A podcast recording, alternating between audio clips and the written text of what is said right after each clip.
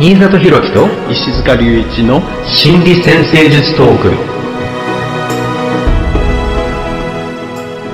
このポッドキャストでは先生科の皆さんに役立つ内容をざっくばらんにお話ししていきます。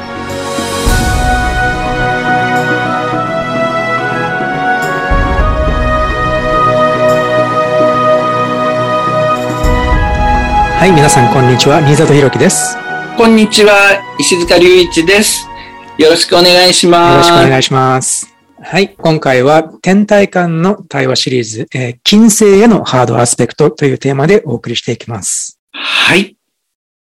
まあね、金星というと、まあ、誰でもまずね、恋愛、そして人間関係っていうね、あの風に考えるんですけれども、まあ、うん、その他にもね、自分自身の、例えば魅力、または自信、ね、自己価値っていうようなね、まあ、心理先生術的には、うんうん、まあ、自分自身にそういう価値を感じられる、魅力を感じられるっていうことも含めて考えたりしますね。うんうん、中には、あの、お金ってね、最初にね、あそうだね あの、思いつく人もいるかもしれないですけどね。うんそう。はい、なので、お金っていうのも、なんかこう、心理的に考えると、その価値っていうね、うん、価値観、自分の価値観や人の価値観と繋がってきますよね。はい。えそして、もうちょっと違うところでは、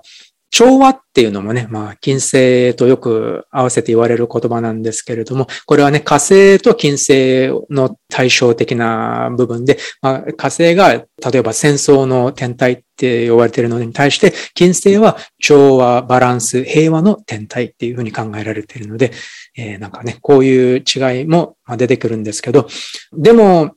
心理先生術的に考えると、じゃあ自分の中の調和やバランス、または人間関係の中における調和やバランスを、まあ、うまく取りたいと思ったときに、じゃあ、金星を使っているんですよね。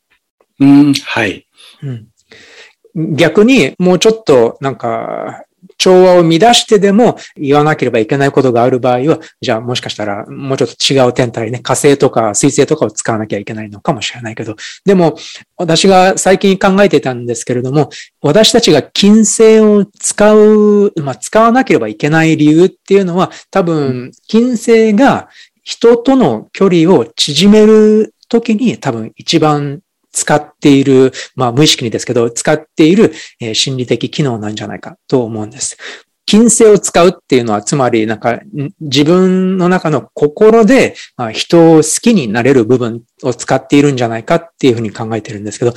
まあ、誰でも経験あると思うんですけど、例えばじゃあ、理性がまあ仕事とかでね、仕事場とかで、まず理性や知性っていうのを優先して使っているときは、じゃあ多分水星を使っている。水星のレンズを通して物事を見ていると思うんです。とすると、あんまりだから、まあ好き嫌いに左右される、まあもちろん少しはあるけど、でも大体の場合は好き嫌いじゃなくて、なんかね、実際にじゃあ仕事の場所で何が起こっているのか、そして、え、何をする必要があるのかっていう、なんかそういうことを考えながら、あだから人間関係の中でも、え、どっちかっていうと、こう、いわゆるビジネスライクな、あ、そう、こういうことをしなければいけないね。次はじゃあ、このこれをこなさなければいけない。じゃあこれをお願いしますっていう風な感じでコミュニケーションが進んでいくんですけれども、それはじゃあ水星モードまたは土星とかのね、モードも使っているのかもしれない。だけど逆にじゃあプライベートの世界で、あのね、プライベートの友人関係またはま恋人との関係っていう時には、あんまりだからそのモードは使わないんですよね。どちらかっていうと、じゃあ、せっかく、じゃあ友人たちといる、またはま好きな人と一緒にいるって、じゃあ、どちらかというと相手ともっと近づきたいって思うんですよね。だから、無意識のうちに、じゃあ、金星の部分を使っている。その違いはどうかっていうと、じゃあ、あの、仕事をしている時のそういう理性とか知性を優先するんじゃなくて、その心の、え、好きだっていうレンズを通していることが多い。そして、そうなるときにどうなるか。ね、金星を使っているときにどうなるかっていうと、おそらく相手のいいところ、相手の美しさや魅力とかいいところっていうのに敏感になる。なんかそういう相手の良い部分を簡単に見つけられることができるようになるんじゃないかと思います。そして相手の考えていることとか、まあ相手の言葉とかに割と興味を持ちやすくなる。興味津々になる。そして、おそらく相手のあまり些細な欠点とかっていうのは気にしなくなるんですね。こういう場所においては。だから、まあ誰でも経験あると思うんですけど、なんかこう、まあ、例えば、まあ良い友人たちと一緒に食事をしているとき、または、じゃあ恋人とね、どこか、なんかデートかなんかでね、どこかに行っているときっていうのは、そんなにだから相手の欠点とかっていうのをわざわざ探してるんじゃなくて、逆に相手の素敵だと思う部分、いいなと思う部分っていうのが、なんか結構こう、自分の中でどんどんどんどん入ってくるんですね。あの、自分のレンズに入ってくるんですね。だからそれは、じゃあ、金星を使っているときには、自然にそういう相手の良いところを見つけることができる。そして自分自身も結構寛容な、ね、相手の些細な欠点とかに、まあ、もっとおおらかな、えー、視点でそういうことを見ることができる。だからあんまりそういうこと、細かいことをあまり気にしないでいられる寛容な状態が保てるんじゃないかと思っています。うん。とっても深いポイントですよね。この、まあ、水星と金星のね、このレンズの違いみたいなね、ところもとってもこう、洞察につながりそうですよね。うん、まあ、この金星っていうのは、まあ、ある意味こう、関係を作っていく天体なので、自分が何かとこう、結びつこうとするっていうのかな。あるいは、外にあるものをこう、自分の中に取り入れようとするとかね。うん、そういう時には、そういうレンズが働きそうですよね。この関係づくりの天体っていうところで考えたときに、私はもう一つね、金星と、あと月もう関係づくりっていうのかな？あるいは、まあ関係維持するっていうところに関係するかもしれないんですけど、その月と金星は、まあ両方ともこの関係づくりに関してね、とっても重要になるような気がするんだけど、この月と金星の働き方の違いみたいなのをね、意識するとまた見えてくるものもあるんじゃないかなと思うんですよね。うん。なんか月っていうと、やっぱり、まあ一番近いのは、じゃあ家族との関係っていうのが多分、月が機能していそうだけれども、うんまあ、例えば、じゃあ母親が子供たちに対してこう感じるものっていうのは結構、その場合は月が機能しているっていうふうに考えられるそうですよね。または子供が親と関係していると、子供が親と話しているとき、ね、家族が一緒の時間を過ごしているときっていうのもあるけど、そういう感じですか？そうですよね。だから、まあ月の方は、ある意味この継続的な生活の中での関係の維持みたいなね、感じのイメージかもしれないですよね。まあ、これをちょっと私はこう比喩的にね、月っていうのは蟹座の支配性で、金星っていうのはまあ、大牛の支配性なので、これをこうちょっと人間の体の構造のね、金星を口、食べ物を食べるときのこう舌、えー、それと月の方を胃にね、対応させて考えてみるとちょっと見えてくるんじゃないかなと思うんですけど、月の方っていうのは胃だから、胃っていうのは、あの、お腹が空いたよ。一日三食ね、ご飯食べましょう。そして体を維持しよう。みたいな感じのね。そのために、こう、要するに食べ物を食べ続けてくれと、つながり続けてくれっていうようなね、欲求に関連するんじゃないかなと思うんだけど、でも、金星の方はこう、舌に関係するから、美味しいものを食べようっていう話かもしれない。ね、自分に、あ、これは、あの、自分にとっても合ってるよ。これはちょっと嫌いだよとかね、その見分けてつながりを作るみたいなね。そういうような部分も、こう、ちょっと比喩的には分かりやすいんじゃないかな、というふうに思います。うんうんうん。あと、そうですよね。なんか結構実際に仕事場とかでも、なんか、うん、例えば、うん、先輩とか上司が、なんかね、新しい社員とか若手の人に、なんかご飯を実際に、文字通りご飯を食べさせてあげるっていうのがありますよね。なんかそういうのも結構関係づくりっていう面では、じゃあ月、月の関係づくりっていう感じがしますよね。はい。はい、はい。金星よりも月の関係づくりっていう感じしますね。なるほど、なるほど。うん、なんか、確かにそう考えてみると、じゃあ、月の関係の作り方と金星の関係の作り方っていうのがあって、うん、まあ、実際には、まあね、結構人間関係って結構複雑だから、多分両方使ってるんですよね。うん、そうですね。うん、はい。なるほど。まあ、えー、そうですね。で、このね、天体間の対話っっていうシリーズのテーマでは、うん、じゃあ、ね、金星にハードアスペクトね。まあ、アスペクトなんだけど、とにかくハードアスペクト、緊張のアスペクトを形成する天体がある場合、えー、じゃあ、これがこのね、金星の人間関係で距離を縮めるっていうそういう機能に、じゃあ、どう関わってくるのか。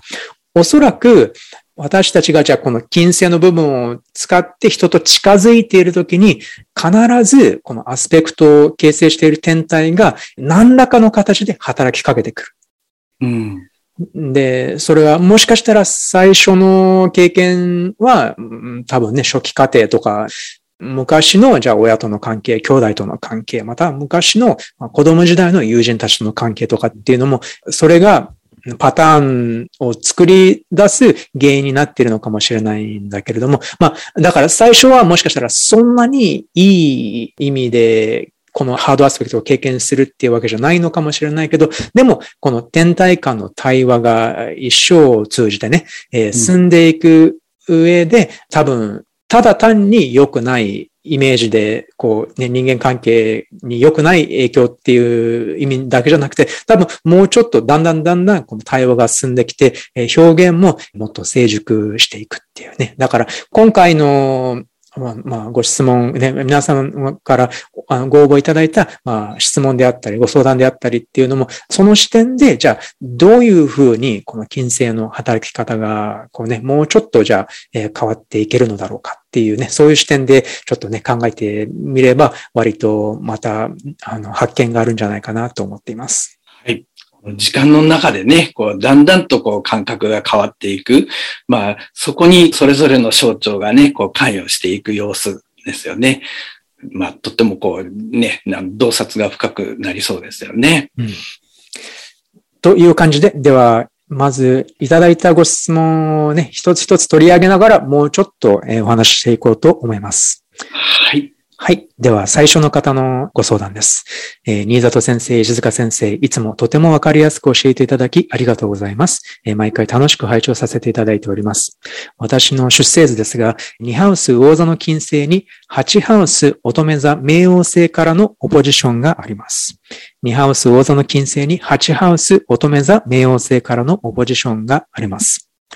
太陽は1ハウス魚座、水亀座の月も1ハウス。えそして、1ハウスの支配星である天王星は8ハウスにあります。この1ハウスの太陽と月と8ハウスにある天王星は3つともペレグリンです。このペレグリンっていうのはノーアスペクトですね。メジャーアスペクトを持たない天体っていう意味があります。で、こういう配置を持っているんですが、私の場合は特に恋愛に関して尽くしすぎると言いますか、相手の意見に合わせてしまうところがあり、その結果でしょうか、お付き合い自体は割と長く数年単位で続くのですが、その中で続けて2、3日いると、どんなに好きな相手でも異常に苦痛になってしまいます。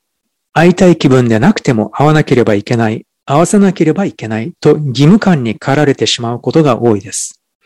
義務感から束縛されている気に勝手になる感じです。これは相手が束縛タイプな方であるというわけではないので、言えば理解してくれるとは思うのですが、それでも何年経っても上手に自己表現ができません。これでは結婚は無理だと思い直そうと思ってもなかなか治りません。だいぶ年齢も重ねてきましたので、過去に同じような方が何人かいましたが、いつも同じパターンです。未だ結婚には至ってなく、子供もいないため自由でいられるのですが、たまにこんなに自由でいいのか、何か欠乏しているのかなと思い不安になる時があります。他の人間関係ではそこまで受動的ではなく、能動的な部分もあり、自己主張もできていると思います。ただ、親密な関係になると逃げたくなるという、ね、自由度がかなり高いです。でも、親密になりたい私もいるという自己矛盾が常に葛藤していて、自由が勝つ感じです。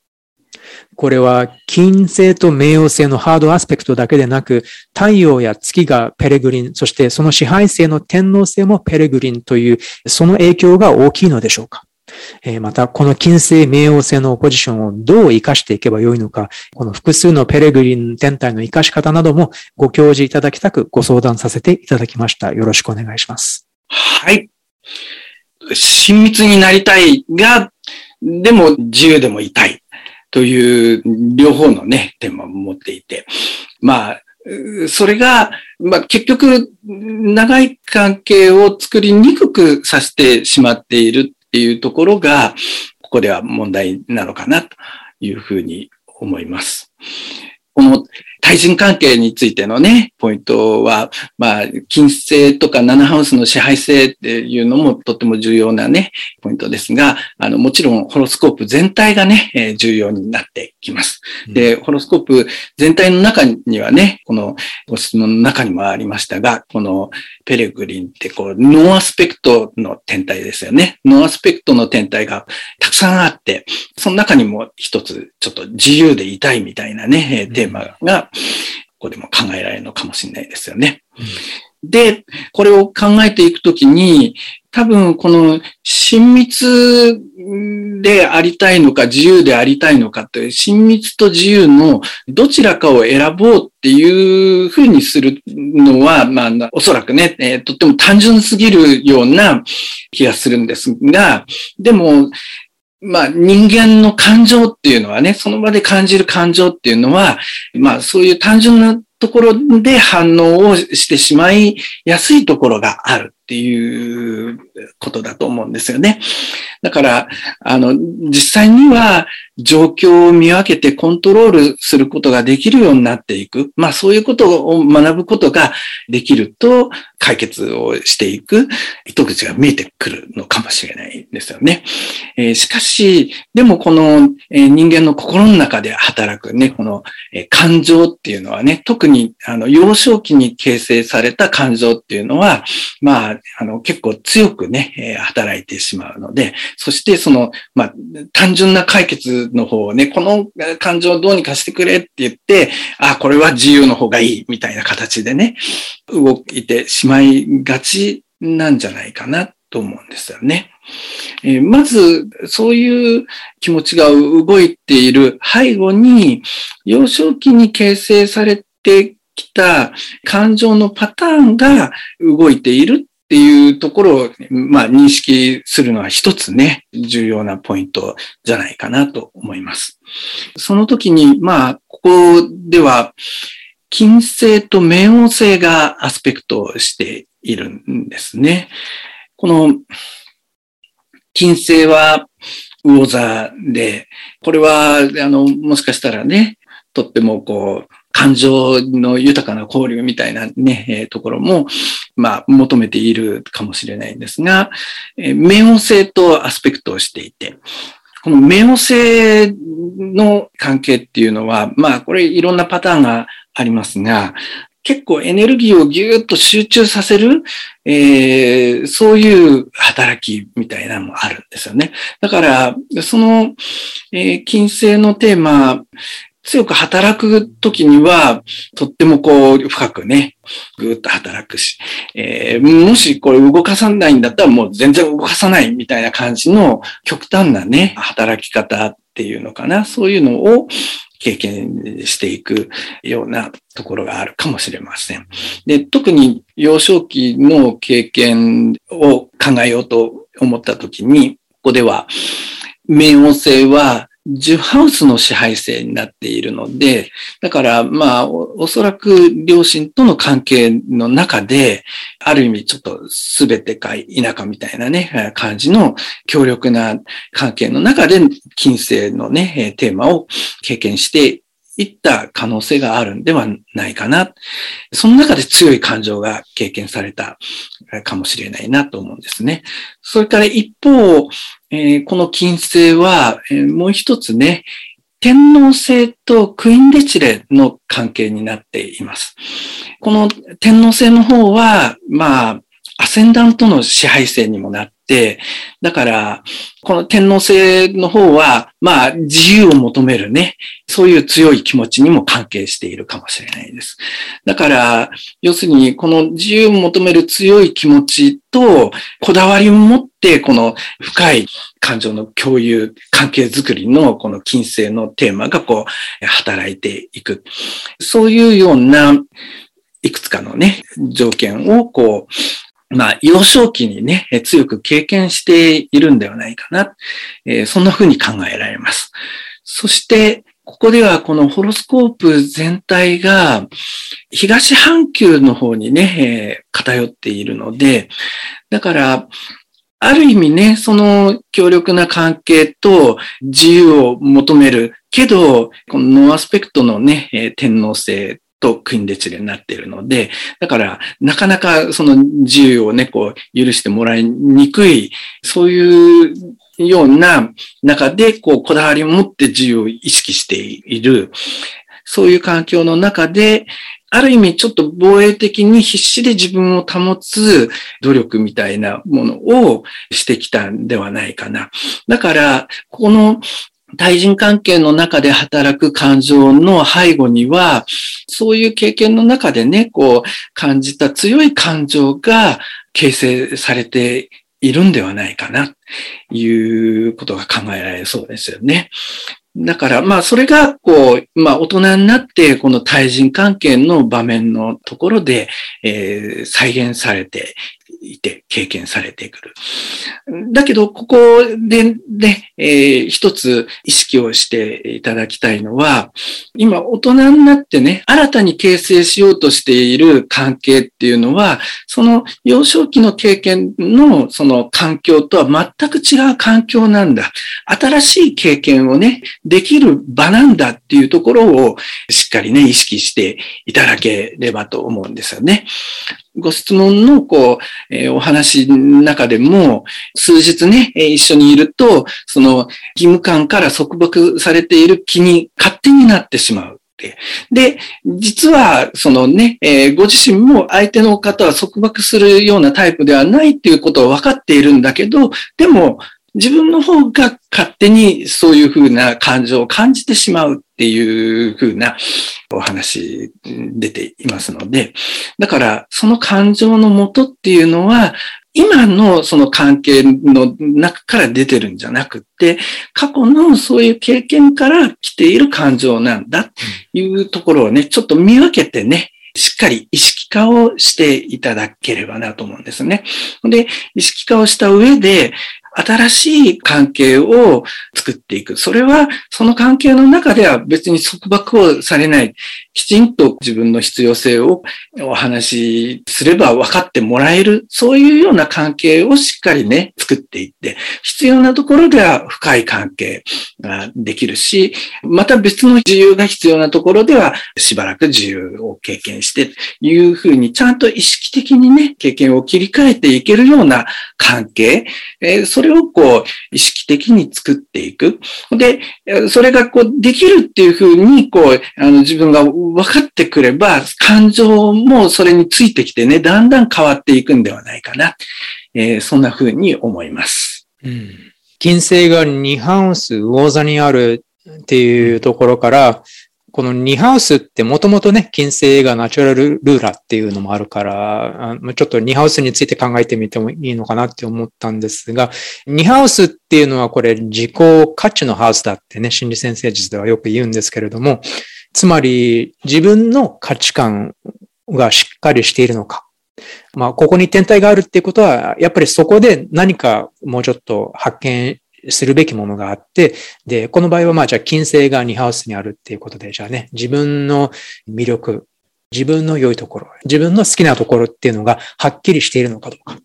えー、もしかしたらはっきりしていないかもしれない。なんか自分にとって大事なものっていうのが、自分が好きなものは何なのかとかね、そういう価値観みたいなものがあまりはっきりしていない場合は、いざお付き合いが始まった時に、えー、なんか自分のその価値観がはっきりしていない場合って割と、じゃあ相手に合わせなければいけないっていうふうになってしまうかもしれない。これね、2ハウスの金星に対して8ハウスの冥王星って、まあ、いくつかね、解釈があるんですが、こういうふうにシンプルに考えてみると、じゃあ、自分の価値観がしっかりしてくれば来るほど、多分、それほど無理をして合わせなければいけないっていうふうにはならなくなってくるのかもしれない。で、ここでヒントになる、もう一つのヒントは、まあ、この金星が魚座にあるっていうことなので、じゃあ自分の好きなものは何なのか、また自分自身の自分自身にとってじゃあ大事なものって何なのかって考えるときに、ちょっとね、この魚座っていう、この、まあ、サインのキーワードからちょっと考えてみるのもいいんじゃないかと思います。えつまり、じゃあ、あんまりだから、物質的なものよりは多分もうちょっとこう情緒的なものを優先するのかもしれないし、えもしかしたらそこにじゃあ、ね、美的感性とか、うん、もうちょっともしかしたらこう、ね、心を優先した事柄が関わってくるのかもしれない。または創造性を優先するね、創造性をこう発揮できるような何かが関わってくるのかもしれない。まあ、なんかね、そういうこともちょっと考えてみるといいと思うんですが、ただ、そうですね、今、まあね、お話、石塚先生がお話しいただいたように、こう、初期過程から続いているパターンについて考えさせられる配置ではあるんですよね。この金星と冥王星のポジションの対話として考えてみたときに、これはつまり誰かと近づいて親密な関係になったときに必ず、じゃあ、冥王能性がそこで働きかけてくる。つまり、えー、もしかしたら、あまあね、実際は、あの、ちょっとね、お話してみないとわからないんですけど、あもしかしたら、じゃあ、昔、そういう、まあ、家族とかでね、すごく近い、誰かと近い関係になった時に、ね、もしかしたら、じゃあ、すごく嫌な経験があったのかもしれない。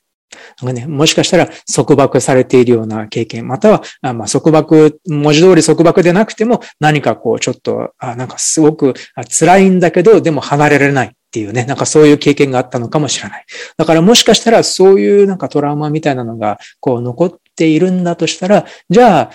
その成人後でも、じゃあ誰かと近づいた時に、なんかこうね、ある程度こう2、3日近づき始めると、だんだんだんだんその心の中にこう刻まれているトラウマみたいなものがまたね、呼び起こされてきて、あ、離れなくっちゃ、ね、危ないから離れなくっちゃっていうね、なんかね、そういうような感じになってくるのかもしれません。なので、名誉性のテーマっていうのはどちらかっていうと、こういうトラウマや、こういうね、昔の心の傷っていうものをしっかり、え見つめて、で、それをまあ癒していく。しっかり見つめて、それをまあ自分の中に統合していって、で、まあ、痛みを解放していくっていうようなね、流れがあると思うんですけれども、そういう流れを通じて、より深く自分のことを理解できるようになる。で、こういうふうに心理的な洞察が深まれば深まるほど、今度は、じゃあ、人間関係の中でもそういう洞察が深まった上で人間関係を築くことになっていくので、なので、どちらかっていうと、だからじゃあ今度はこの冥王星の意味が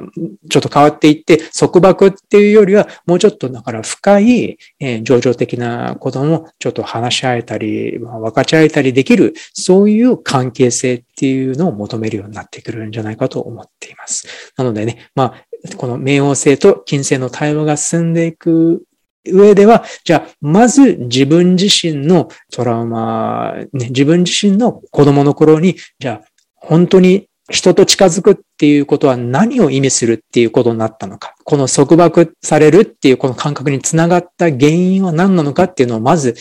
まず考えてみること。そして、それを自分の中でね、少しずつ、まあ、解決し始めることができれば、当然それはじゃあ同じパターンを繰り返すっていうことはそこからはもうなくなってくると考えます。はい。あの、この、えー、ゆっくりとしたね、こう変容の過程についてね、月と比較してね、この金星っていうのは、あの、自分らしい新しいパターンを身につけていく、えー、きっかけとか道筋としてね、えー、とっても重要になるんじゃないかないうふうに考えられるんですよね。うん、あの、私は、ノエル・テル先生がね、こう言っていた、こう話の中でね、ちょっと思い浮かぶのが、お牛のサインのキーワード、まあ、金星が支配するお牛なんですが、これを一つね、ありのままを維持するっていうイメージがね、お牛であるかもしれないんだけど、このありのままを維持するっていうのは、あるべき姿を維持するっていうふうに言い直しているんですよね。で、そのあるべき姿っていうのは、今現状のありのままではないかもしれない。その現状があるべき姿ではないときに、意識的にそのあるべき姿を意識してね、そっちの方向に進んでいこうとする。少しずつね、あるべき姿になっていく。それをガイドするのが、この金星の働きっていうふうに考えることもできるんではないかなと思うんですね。うん、だから、この金星のその感性、自分の感性っていうのかな、価値観、大切なものとかね、うん、えー、自分が心地よく感じるもの、好きだって感じるもの、それをこうしっかりこう形成していく。そうすると、まあそれがあの自己価値につながるかもしれないし、そこがしっかりしてくると、今度は金星星が支配しているもう一つのね、サインである、天秤の方ね、それは7ハウスのナチュラルルーラーではあるんですが、その対人関係の時に相手にこう、合わせてっていうふうにしなくても自分の価値観は自分でこう認めながらも相手をこうしっかり理解する。そういう姿勢がね、持てるようになっていくんじゃないかな。えー、そんな気がするんですよね。うんこのね、金星は自分の価値観をはっきりと、まあ、もっともっとはっきりと認識して、えー、ね、自分のものにしていくっていうのと同時に、これがまあね、大志座または2ハウス的な金星だと思うんですが、同時にこの7ハウス的または天秤座的みたいな視点があって、えー、つまり、どっちかっていうと自分の価値観がしっかりしてくればしっかりしてくるほど、実は相手の価値観をしっかり理解できるようになってくるね。うん、あ、あの、自分とはまた全く別の個人である相手のことについても、実はしっかりと、えよりしっかり理解できるようになってくるっていうね、なんかね、そういうようなつながりがあるんじゃないかと思います。うん、はい。うんはい。まあ、こういう感じですけれども、でね、最後にあったね、この3つペレグリン天体があるっていうのとね、うん、この、これとの、まあ、関わりもあるんじゃないか。まあ、確かにそれはおっしゃる通りで、これらの天体、特にね、1ハウスにある月、水瓶座の月っていうのは非常に独立精神が高い現れだと思いますし、それは天王星ノーアスペクトっていうのもそうだし、太陽が1ハウスにあってノーアスペクトっていうのもそうだと思います。なので、確かに自由が好きだっていうのは間違いないし、それは別に間違っていることじゃないと思います。ただ、まあ、だからといってね、ずっと一人でいたいっていうわけでも当然ないので、だから自由でいたい自分っていうのも当然自分の価値観の一つではあるんだけれども、でも多分それ以上に、えもうちょっとまたね、人とつながる上で求めている質っていうのもあるのでね、まあそういうのはね、まあここまでお話しした内容をまたね、もうちょっとヒントにして、多分自由とまた同時に、まあ良い関係性っていうのをね、得ていくことができるんじゃないかと思います。そうですよね。だから、その自分自身の価値に自信を持てれば、この自由でいたいっていう価値にもちゃんと自信を持てるので、相手もこう、その自由を尊重してもらって、それでもこう関係っていうのを維持することができるんだって、そういう両立のその感覚にこう、つなげていくのにも、やっぱりね、その自分自身の感覚に自信を持っていくっていうところの話って重要になりそうですよね。そうですよね。だからまあ自由なのか親密なのかじゃなくて、まあ自由と親密をね、まあ、どういうふうに統合させていくかっていうことなんでしょうね。はい。じゃあ次のご質問です。はじめまして、いつも学びの機会をいただきありがとうございます。えー、私の出生図では、7ハウスで天秤座の天皇星、金星、そしてサソリ座の火星がコンジャンクションしています。えー、7ハウスで天秤座の天皇星と金星、そしてサソリ座の火星がコンジャンクションしています。私は人と接することを苦痛に感じていて、傷つきたくなく、積極的に人と接することができていません。木星期になった頃からでしょうか、3年くらい前から急に人間嫌いになってしまい、さらに内にこもるようになってしまったと感じています。人に合わせることに苦痛を感じ、人が心と違う嘘を言っていることに違和感を感じたり、人と同じことならば私がわざわざやらなくても別に私じゃなくてもと心の声が訴えかけて、モチベーションが一気に下がってしまうことが多いです。心理学と先生術を学び仕事にしたいと思っています。困っている人や生きにくい人を助けたいという思いがあります。人との距離が開きすぎてしまうことに危機感を感じていない自分がいて逆に問題なのではと感じています。また、パートナーシップの学びもあると理解はしていますが、全く異性にも興味がなくなってしまいました。以前は男性に対しては依存体質であったと思っています。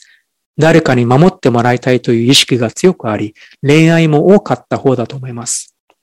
今とは全く真逆な自分です。一人の時間が好きで、人に合わせずに邪魔されずにいることで、心が乱されないことを選んでしまいます。それでも、いつか心で通じ合えるパートナーと出会えたらいいなという理想は抱いています。どんな風にこの3つの天体を意識して使うことで、人間関係、パートナーシップにおいて積極的に関わりを持っていけるようになるのでしょうか。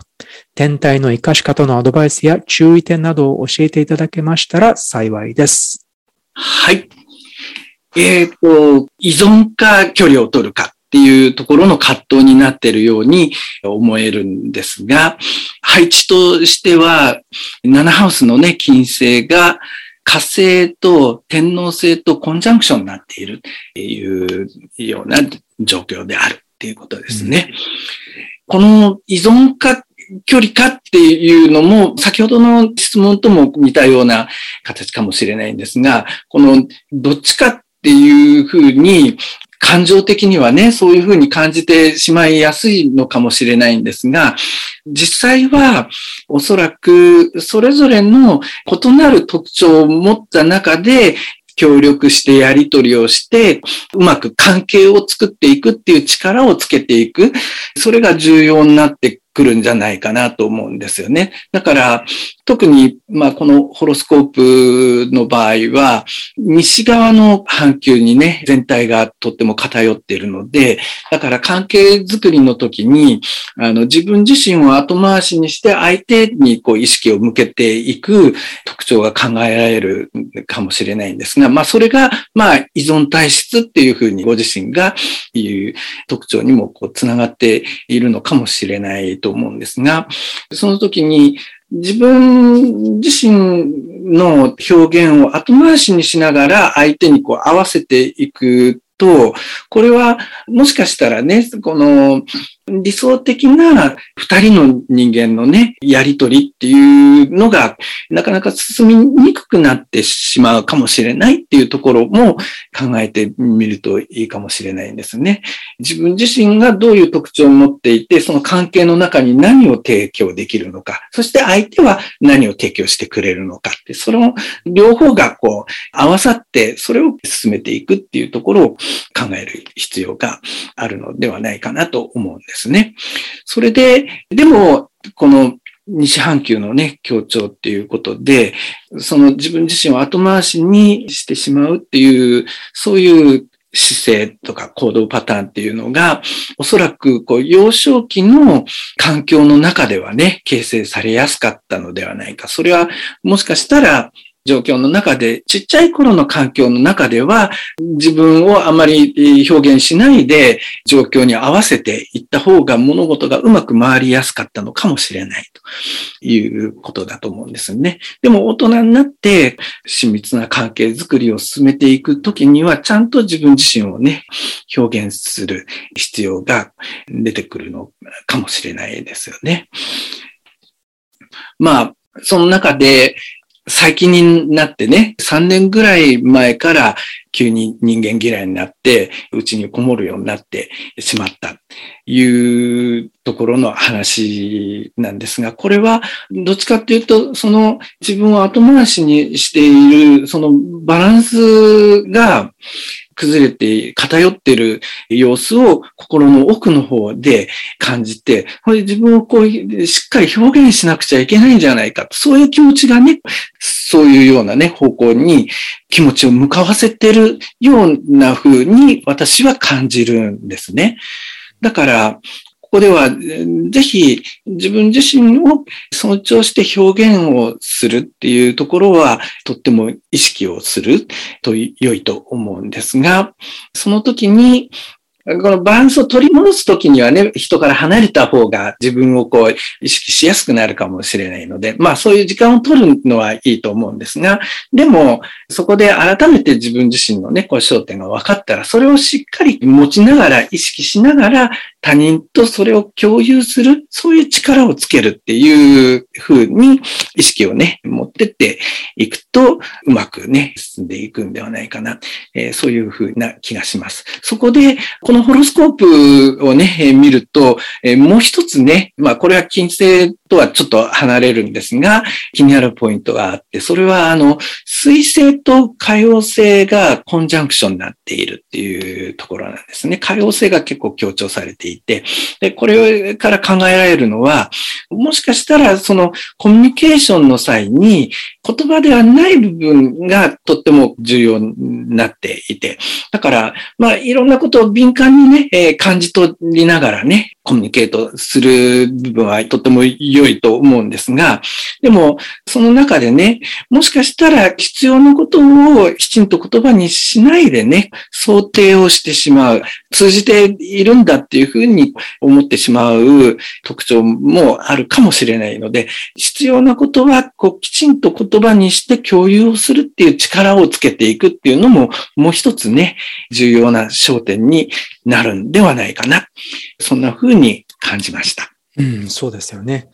この金星、そして火星と天王星、この三つの天体の、まあ、コンジャンクション。ちょっとね、矛盾を感じさせるような組み合わせでもあるんですが、っていうのは、この、まあ、金星が、じゃあ人とのつながりをね、強めたい、人との距離を縮めたいっっていう思っている、まあ、そういう感じの天体、特に天秤座だからね、その関係性の強調っていうのは7ハウスで明らかだと思うんですが、それを挟むように、このね、サソリ座の火星と天皇星がある。で、これは両方とも自己主張であり、まあ、独立精神であり、そういう性質がすごく強い天体なように感じるんです。なので、このね、天体間の会話っていう意味で考えてくると、じゃあ、まあ、どういう背景なのかはね、わからないけど、誰かと近づくっていう、まあ、関係が近づいていくときに、必ず、じゃあ、火星が自己主張して、で、天皇星が、まあ、自由であれっていうふうにね、こう、話し続けるわけですよね。この会話が続いてるわけですよね。だから、今、じゃあ、それに対してどういう反応を選んだかっていうと、なんかね、人と一緒にいるとどうしても人に合わせてしまうから、なんかね、それで心が乱されてしまうので、だからじゃあ一人でいいよっていうね。で、これはどっちかっていうと、だから金星はじゃあ使えないから使わないっていうような感じでね、こう、あの、うちにこもることを選んじゃったら、それ結局そのままになってしまうので、じゃあ金星が使えないんですけど、ここはあえて、これだけ7ハウスにこの火星、金星、天皇星って揃っていて、明らかにテーマとして現れているので、これは多分人間関係の中で、あえて、じゃあ自己主張して自由をある程度求めていかなければいけないっていうことだと思うんです。なので、ここにね、ご相談の中に書いてあるこの人と合わせることに苦痛を感じるんだったら、じゃあ人と合わせないで関係を作ることはできるのか。例えば、人が心と違う嘘を言っていることに違和感を感じたりって書いてありますが、じゃあ、そう感じているんだったら、じゃあ、その時に、いや、本当はこう感じているんじゃないのっていうような、そういう関係性を持つことができるのかどうか。ね。もし、だから、人に合わせるんじゃなくて、あえて、いや、それはおかしいんじゃないの？私はどっちかっていうと、こうしたいんだけど、また私はこう思うんだけれども、っていうふうに、しっかりと自己主張できるような関係を持つっていうのが多分ね、このホロスコープが示している、この変化の必要性だと思うんです。で、でもそれは多分、ものすごく勇気がいることなのかもしれない。で、もしかしたらそこで壊れてしまうような関係があるのかもしれない。自分が正直に自分の思っていることを相手に言ったら、なんかね、相手が離れていってしまうような関係もあるのかもしれない。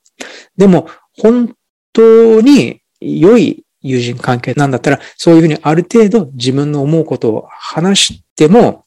壊れない関係である。っていうね、そういう前提で、ちょっとね、関係性を見直してみるっていうのもいいんじゃないかと思います。ここまではっきりと人間関係の中における自己主張や、まあ自由、ね、自分の独立を守るっていうテーマがはっきりしているホロスコープですので、多分そこで、じゃあ勇気を持って自己主張する。そして、もしそれで相手がそれに対してもう全く耐えられないようなタイプの人なんだったら、多分それはあんまりね、どっちにしろはじゃあ、まああまりいい友人とか恋人にはならないので、なので、本当にいい友人とかパートナーになれる相手なんだったら、多分多少そういうふうになんかぶつかり合ってでも関係を、まあ、ぶつかり合いながらまた関係をね、より相手への理解を深めていけるっていうよね、そういう関係性が生まれてくると思います。なので、金星っていうのは、あの、よく、なんかね、公正である。これ、天秤座の感じでね、えー、公正でありたいって思う部分なんですけれども、つまりそれは、私には私のこういうね、価値観がある。そして、あなたにはあなたの価値観があって、それは両方とも、もしかしたら全く相反しているかもしれないけど、でも、それでもお互いを否定せずにいられるっていう。なんかそれが結構ね、金星のそういうなんかちょっと、うん、パラドックスっていうのかな、矛盾をあえて受け入れられるっていうのが多分ね、この金星がフル活動してる時の良い働き方だと思うんですけどね。このホロスコープでは特にそういう側面が強調されている感じがするので、だから、あえて対立を恐れないで人とまあ、ぶつかり合うって言ったら言い過ぎかもしれないけど、人と会えて、じゃあそういうふうにちょっと腹を割って話せるような関係をこう探してみるっていうのがいいのかもしれない。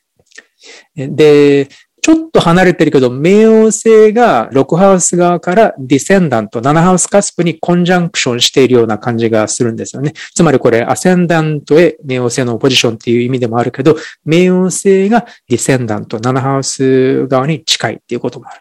これもやっぱり心理的に結構深いことをあえて、あまり普通の会話では言わないようなことをあえて言えるような関係性を求めているっていうことではあるのかもしれない。だから、ここに、まあ、ご相談の中に心理学や先生術を学んで仕事にしたいと思っているって書いてありますけれども、おそらくそういうことなんだと思います。え自分がわざわざやらなくても、別に私じゃなくてもっていうような、こういう心の声があるっておっしゃっているんですけれども、多分、それは私だからこそ言えることがある。またはね、私じゃなければ気づかないことが多分あるんだっていうね、そういう感じでちょっとね、考えてみると、多分このホロスコープが全く違った感じで見えてくるんじゃないかなと思います。なのでね、えー、多分そういう意味では、まあこういうね、困っている人や生きにくい人を助けるという意味でも多分良い潜在能力を持っていると思うので、ぜひね、この火星、天王星、金星のこの3つの天体をそういうふうに、まあ、勇気を持って、でね、最初は多分あんまりだから調和をあえて乱すような風に感じるかもしれないけど、でも自分の価値観がしっかりしていて、相手のこともしっかり認められるようなのであれば、多分あえて自分の思っていることを話して良い、そういう関係性がまたね、あの、できてくるんじゃないかと思います。はい。この私がわざわざやらなくても別に私じゃなくてもっていう心の声ね。これが今この金星は2ハウスも支配してるんですが、この自己価値自信の感覚の、えー、話のような気がするんですが、ここを自信にこう変えていく、まあ経験を深めてね、思い切ってこれを動かして自信に変えていくっていうところがとっても重要そうですよね。うん2ハウスと7ハウスがね、ちょうどこの方のあの金星が支配しているのでね、ここまでのお話が結構関わってくるんじゃないかなと思います。うん、はい。とでは、そうですね。じゃあ、あと一つぐらい質問に答えられるんじゃないかなと思うので、えー、じゃあ、ちょっと短めになりますが、えー、最後にもう一つ取り上げてみたいと思います。この方のホロスコープの配置は、太陽がお羊座で10ハウスにあって、月がヤギ座7ハウスで、ディセンダント7ハウスカスプの上にあります。あと、月と火星がコンジャンクションしていますね。そして、金星ですが、金星は魚座で9ハウスにあって、3ハウスの冥王星とオポジションを形成しています。魚座9ハウスの金星が3ハウスの冥王星とオポジションを形成しています。ご質問です。恋愛やパートナーシップにおいて優しく接することが苦手です。相手に対してあっさり、ばっさり切り捨てるような言い方をしてしまいます。優しく接することができなかったりします。えー、よろしくお願いします。はい。まあ、ばっさり切り捨てるような言い方をしてしまって、優しく接することができにくいっていうお話ですよね。それで、まあ、配置としては、魚の金星が冥王星とオポジションになっているいうのがありますね。確かにね、この魚の金星っていうのを考えると、優しく相手に接する必要性みたいなテーマが考えられるんですが、でも、冥王星とオポジションになっていて、で、もしかしたらそのテーマの抑圧みたいなね、えー、ことが、ここではポイントになっているのかもしれません。うん、えー、そして、もう一つのね、関係づくりの天体である月が、まあ、この7ハウスに入っていて、ヤギで火星とコンジャンクション。まあ、土星とも触れている。まあ、そういう状態でもあるんですよね。太陽がお羊でもあるので、お羊の太陽やヤギの月、まあ、どちらも活動のサインであって、火星ともね、一緒にいて、で、7ハウスでね、この対人関係の中で、まあ、基本的に軽快なテンポでね、どんどん話を進めていくようなリズムが感じられます。それはもしかしたらね、ちょっと相手に対してね、バッサリ切り捨てるような言い方をしてしまうようなね、特徴にも通じるような部分もあるかもしれない。でも、ご自身の中にはね、この魚の金星、優しく接する必要性があるっていうことも認識している。でも、ここの部分が表現しにくくなっているっていうことですね。まずはね、自分の中にある意味矛盾する要素っていうのかな。そういうものがあることを認めて、その場面によってはどちらもね、尊重することができる。まあ、あるいは自分の人生にとっては重要なんだっていうことをね、認識をすることから始めていくといいのかもしれないですよね。でも、この金星、冥王星のね、配置を考えると、まあ、おそらく、特にこう、幼少期の経験の中で、この金星、冥王星の象徴の背後でね、強力な感情の動くような経験を深めて、ある意味でね、この優しく接する必要性を強力にコントロールすることを学んでしまっているんではないかな。そんな風な気がします。